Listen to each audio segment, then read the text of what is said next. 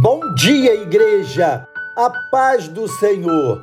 Como é bom saber que há uma palavra instruindo a igreja a orar em todo tempo por todos os santos. Santos são os santificados em Cristo, por estarem em Cristo, já regenerados, justificados e participantes da família de Deus. Assim, estamos sempre orando por você e há sempre alguém orando por mim.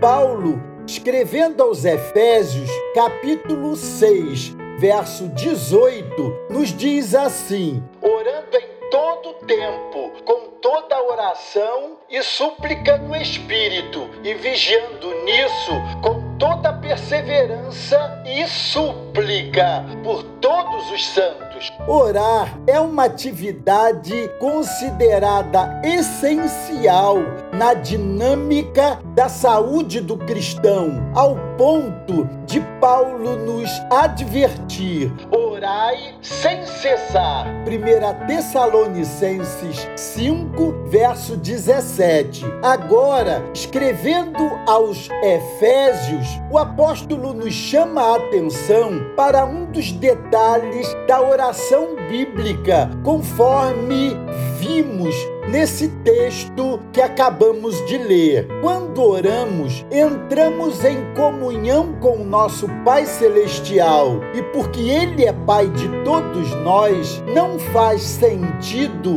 praticar a oração de maneira egocêntrica, como se fôssemos o único discípulo do Senhor. O ensino de Paulo nem é que devamos orar por alguns dos nossos irmãos, principalmente aqueles que frequentam o nosso grupo. A recomendação paulina é universal por todos os santos. Não orar por todos os outros discípulos de Jesus é comportamento antibíblico. O exemplo foi dado por Jesus quando orou por todos os seus discípulos na oração sacerdotal, como pregou a Luana, filha do presbítero Alexandre, no último culto da live. Não peço somente por ele, mas também em favor das pessoas que vão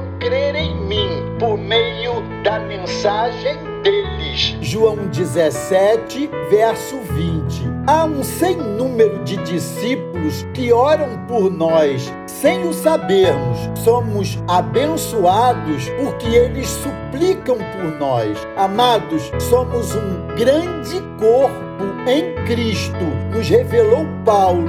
Cada parte depende de todas as outras. Deixamos aqui essa palavra como um apelo a que pratiquemos essa boa e importante instrução bíblica, suplicar por todos os santos. Isso é levar a sério a unidade orgânica da universal família de Cristo. Glória a Deus. Deus os abençoe.